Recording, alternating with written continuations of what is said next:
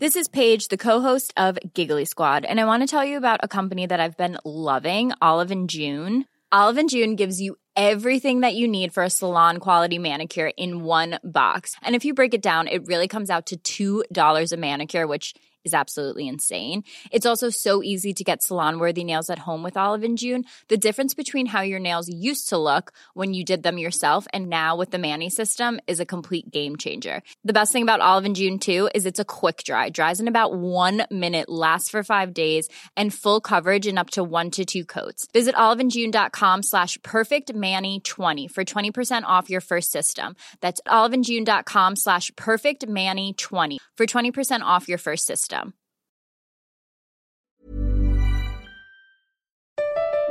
Comment contribuer à un monde de demain plus durable La saison 2 du podcast Créateur d'impact va chercher les réponses en immersion au plus près des bénévoles, dirigeants d'associations ou bénéficiaires. Des histoires inspirantes et émouvantes sur les motivations de ces aventuriers de l'humain qui s'engagent dans la construction de la société de demain. Generali, sponsor de votre épisode La Story, vous propose de découvrir Créateur d'impact, le podcast disponible sur toutes les plateformes d'écoute.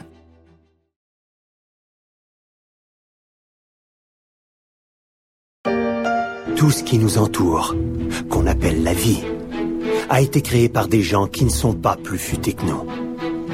Et on peut changer ça. On peut l'influencer. Inspirer et faire bouger le monde, être une entreprise à mission, c'est l'objectif des cafés joyeux dont on parlait dans l'épisode précédent de la story. Yann Bucaille expliquait sa volonté d'inspirer les autres entreprises, de les pousser à s'ouvrir aux handicapés. Mais pourquoi est-ce si compliqué? C'est une question que j'ai voulu aborder dans ce second épisode de la story consacré au handicap en entreprise. Je suis Pierrick Fay, vous écoutez La Story, le podcast d'actualité des échos.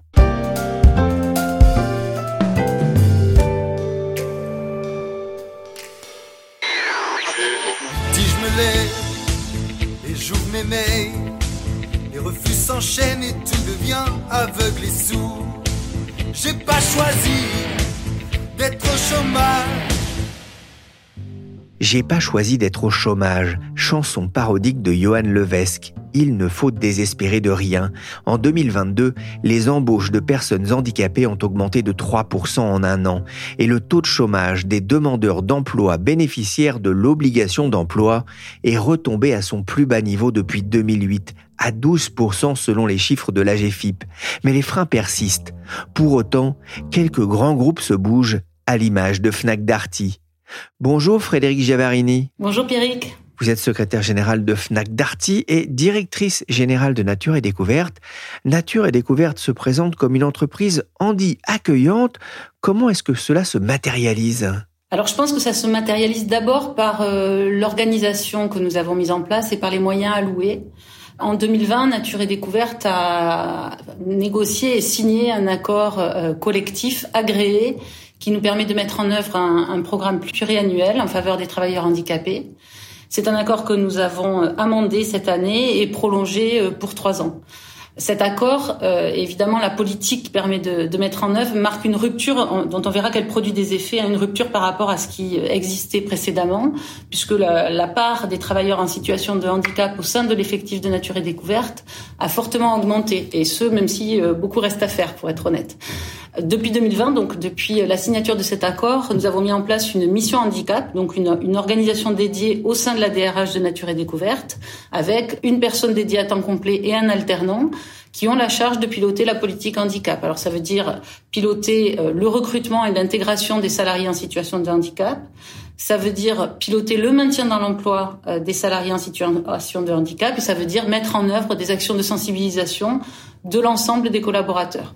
Ça, c'est pour Nature et Découverte. Pour le groupe Fnac Darty, il y a une mission handicap également qui existe, donc une organisation dédiée depuis euh, maintenant de nombreuses années, hein, ça date des années 2000. Euh, il n'y a pas d'accord handicap dédié, mais il y a au sein de l'accord euh, sur la qualité de vie au travail et l'égalité professionnelle, un volet handicap qui dédie un fonds d'aide financière pour les besoins d'aménagement des postes de travail et permet de nous engager sur des volumes de recrutement annuels pour les, les travailleurs en situation de handicap.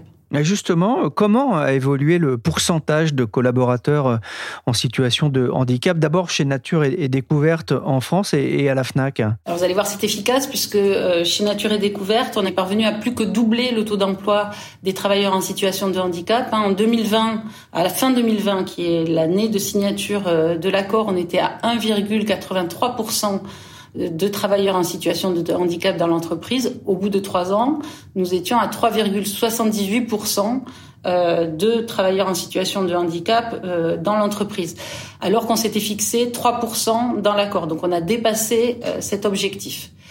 Au niveau du groupe, alors on a un, un, travail de fond qui est fait depuis beaucoup plus longtemps. Hein, en 2019, on était à 5,27%. On a passé la barre des 6% euh, en 2020 et en 2022, on est à 7,14% de travailleurs en situation de handicap euh, dans le groupe. Donc on dépasse l'obligation euh, légale avec un volume de recrutement annuel de personnes en situation de handicap en 2022 qui s'est établi à 86, ce qui est assez important pour un groupe comme le nôtre on voit que Nature et Découverte est partie un peu plus tard. Et donc euh, ah, vous êtes sur la bonne voie, on va dire.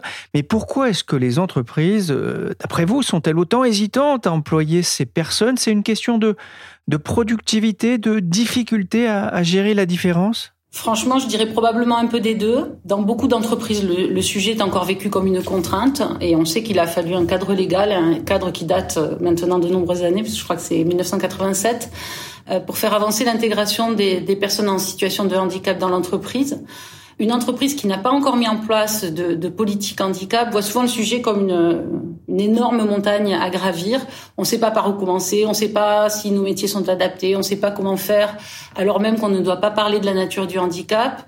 Donc oui, la gestion de la différence, ça fait peur. C'est probablement un sujet, même si c'est pas le seul, puisqu'on sait que 80% euh, des handicaps sont invisibles. Alors euh, moi, je suis convaincue qu'il faut sensibiliser, qu'il faut former, mais qu'à un moment donné, on doit juste se lancer et confier la responsabilité euh, aux opérationnels parce que rien ne remplace l'expérience. Donc le rôle de la mission handicap dont je vous parlais plus tôt, il est majeur pour impulser et animer une politique mais finalement, c'est au terrain et aux opérationnels euh, formés qu'il faut laisser la main, euh, et la main notamment du recrutement. Hein. Chez Nature et Découverte, on a dans les magasins des ce qu'on appelle le réseau vert, hein, qui ont pour la charge de, faire rayonner les engagements de Nature et Découverte, et donc ils ont la charge de sensibiliser les équipes au sujet du handicap. Chez euh, Fnac Darty, ce sont les équipes de magasins qui sont en charge de, du recrutement et on les a encouragés à développer euh, l'inclusion hein, et le recrutement de travailleurs en situation de handicap notamment avec des handitrophées. Donc on, on anime beaucoup euh, ces sujets-là. Et quand on arrive à recruter une personne, puis une autre, quand on accompagne un, salarié dans ses démarches de reconnaissance, quand on travaille avec les partenaires emploi qui nous proposent un, un profil, puis un autre, euh, et on prend des habitudes, on travaille avec les achats indirects pour intégrer euh, le secteur du travail protégé ou adapté. Enfin bref, quand on engage toutes ces démarches, eh bien, quand on s'occupe du sujet, cela fonctionne et l'emploi des personnes en situation de handicap euh, progresse. Et je tiens à préciser que je pense que le recrutement, c'est tout aussi important que le maintien dans l'emploi. Parce que quand on ne parvient pas à maintenir les travailleurs qu'on aura accueillis dans l'emploi, ben quelque part, on échoue. On a quand même l'impression que les préjugés restent tenaces en entreprise. Alors, euh, ils le sont, même si on, sensibilise beaucoup euh, nos salariés, hein, on forme les recruteurs, euh, on forme les salariés, on a une, une cellule handicap qui diffuse des leaflets, des e-learning. On a mis en place, on a participé, euh, alors chez Nature et Découverte depuis moins longtemps que pour le groupe, mais on participe euh, au Duo D, hein, dont vous devez connaître l'existence. C'est une, manifestation internationale qui a été importée en France, je crois, en 2018 euh, et qui a lieu pendant la, Semaine européenne pour l'emploi des, des, personnes handicapées.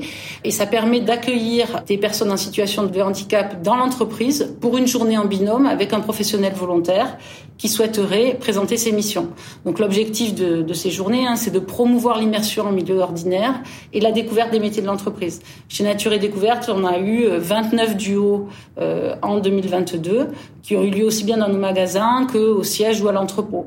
Fnac Darty, c'est, je vous disais, la démarche est beaucoup plus ancienne et on a eu 80 duos en 2022. Et ces démarches de sensibilisation, dans les deux sens, j'ai envie de dire, hein, viennent ensuite nous permettre de recruter plus facilement des personnes en situation de handicap. Le duo D, c'est tous les ans, au mois de novembre, et ça depuis 2018. En 2022, 20 000 duodés ont pu être euh, engagés. Geneviève Dariussec, ministre déléguée chargée des personnes handicapées, rappelle dans cette vidéo les objectifs de Duodé dont le prochain rendez-vous est donné le 23 novembre. Il n'est pas trop tard pour s'inscrire. Euh, Frédéric Giavarini, vous parlez recrutement justement. Comment faites-vous? Nous sommes évidemment présents à des salons dédiés, euh, alors euh, Hello Handicap, les mardis du handicap, et puis nous collaborons avec les Cap Emploi, les missions locales de Pôle Emploi pour les personnes en situation de handicap qui sont en charge de diffuser nos offres d'emploi et de rechercher des candidats. Les duodés dont je viens de parler sont aussi euh, des sources de recrutement.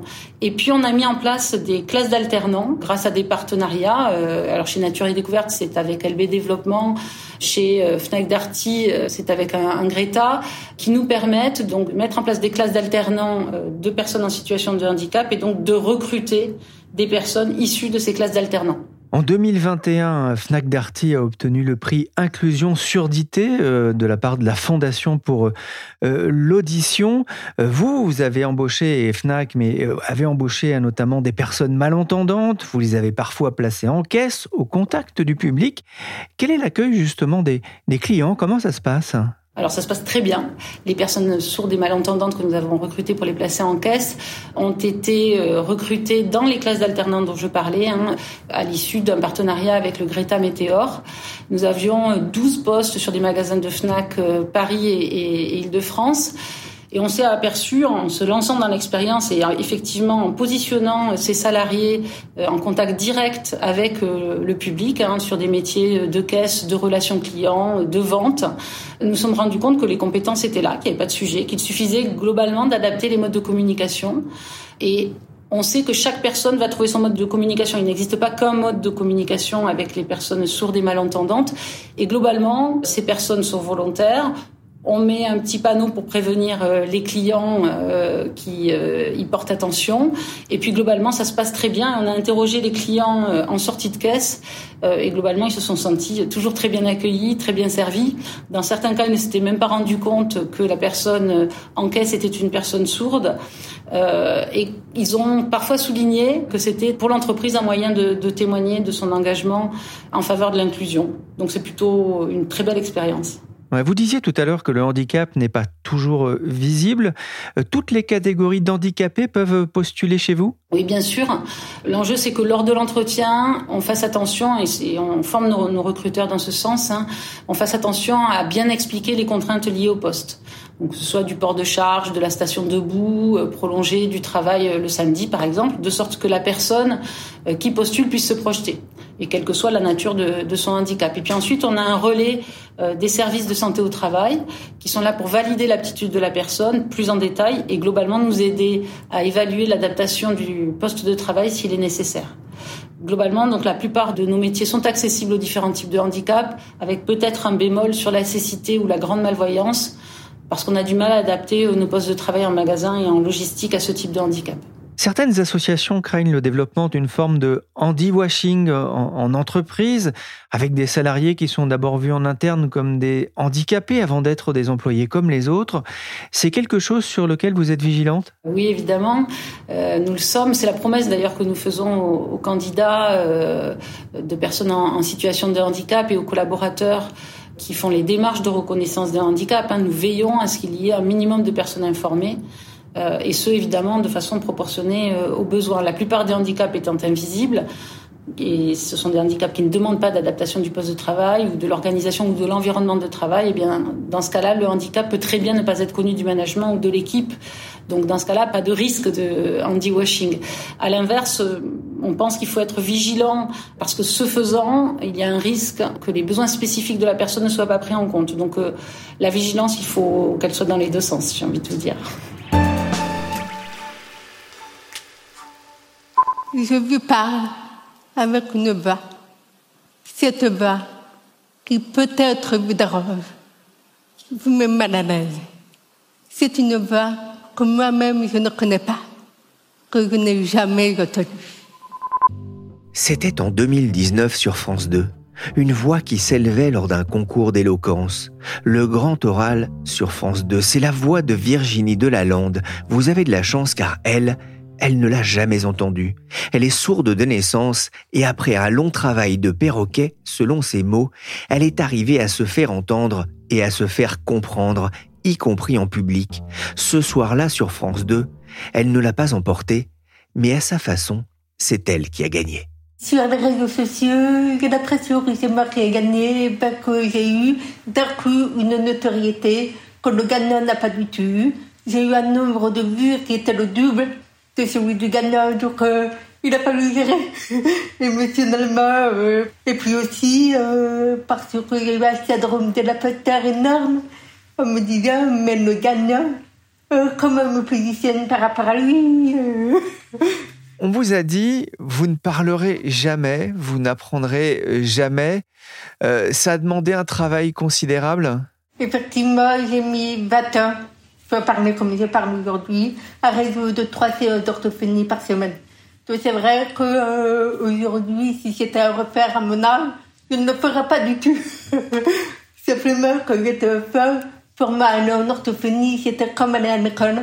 Ça faisait partie de mon quotidien, donc je ne me suis pas posé la question pas de dégainer. Et après, quand j'ai grandi, j'ai commencé à réfléchir un petit peu, il y avait des motivations.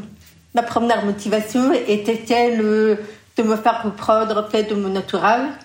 Et la deuxième motivation était d'avoir un amoureux. Et ça a marché? Exactement.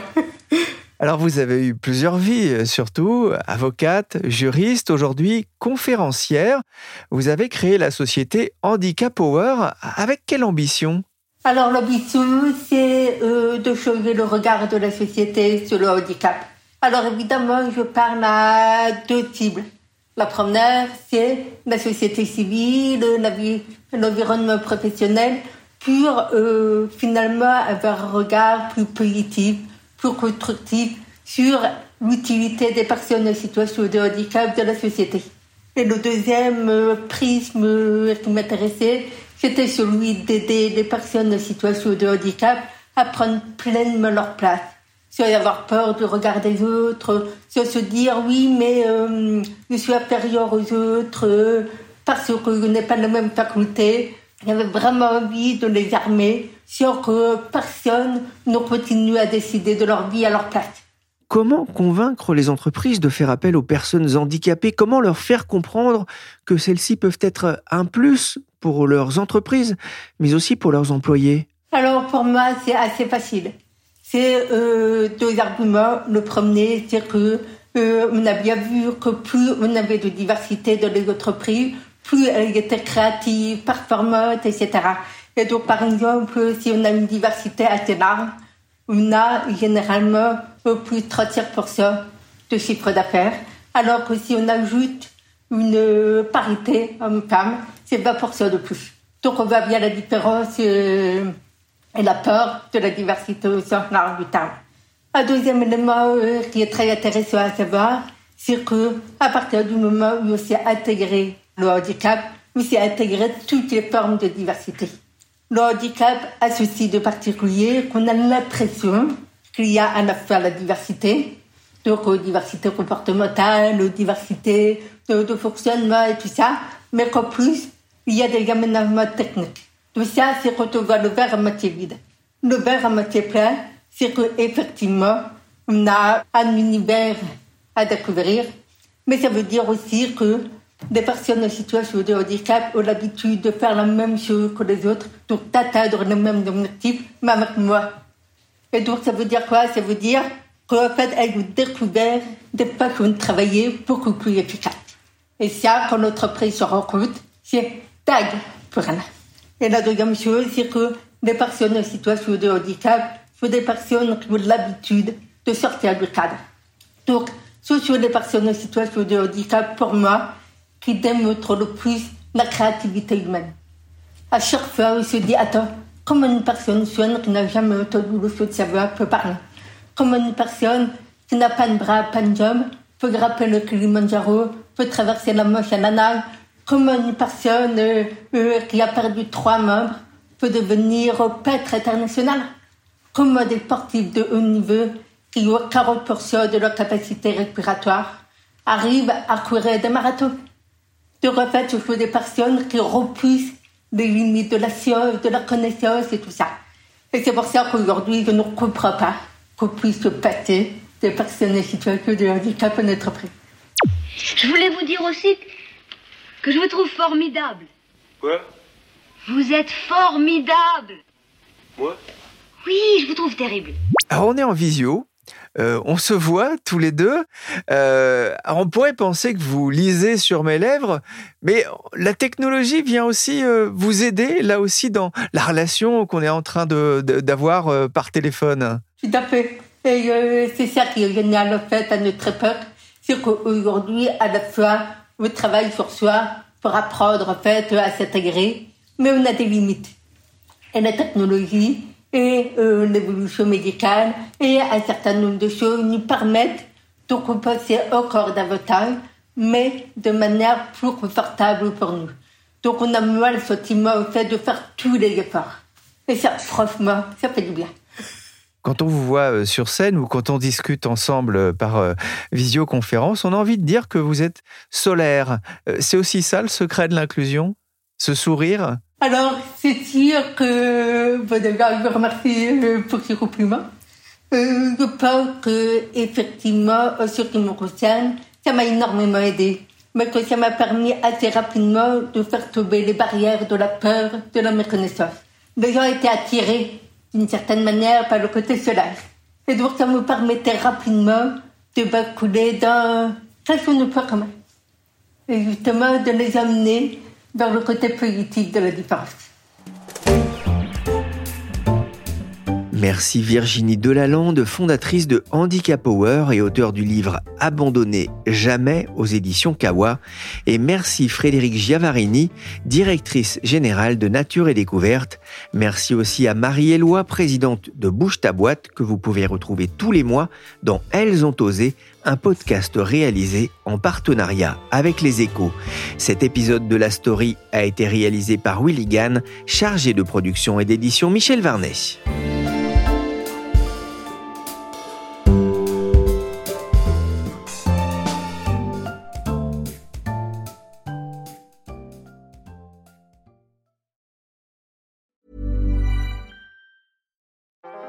Listener.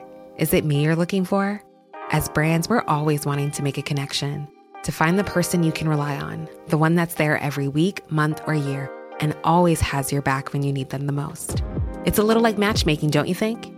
With ACAST podcast ads, you can filter for your exact dream audience so you can find the ideal customer for your business. The Romeo to your Juliet, the Rachel to your Ross, the Bert to your Ernie, and avoid those red flags and time wasters. Your ads can communicate with them in the most intimate way possible a one on one conversation, a chance meeting in the gym, or a coffee shop.